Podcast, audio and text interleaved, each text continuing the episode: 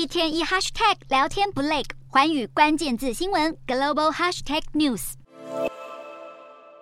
瓦格纳佣兵首领普里格金视察残破不堪的战区，向每一位经过的佣兵招呼致意，恭喜他们夺下巴赫姆特。普里格金当地时间二十五日宣布，麾下部队已经一批接一批撤守巴赫姆特，将在六月一日前把这块历经十个月血战夺来的城镇完全交给俄国正规军接管。俄方宣称已经完全攻夺巴赫姆特，但另一方面，乌克兰国防部却坚称乌军依然在城镇外围发起小规模抵抗行动，而一直到二十五日，都还有瓦格纳。那士兵驻守城内，瓦格纳围攻巴赫姆特期间多次攻坚失利，战损率非常高。就连普里格金自己都承认，当初从监狱招募了五万名囚犯，有两成全部战死在巴赫姆特。如果把合约佣兵也算进去，一共阵亡了两万多人。尽管漫长的战役已经渐渐收尾，普里格金也不忘痛批莫斯科精英阶级。他警告俄国国防部，要是继续放任一般老百姓的小孩去送死，俄国将会爆发类似一九一七年的全国革命，推翻统。统治者普里格金表示，即便到了现在，还是有俄国高官主张西方越来越厌战，将以俄国条件达成和平协议。但这样过度乐观的看法已经完全脱离现实，只会让俄国陷入更大的动荡。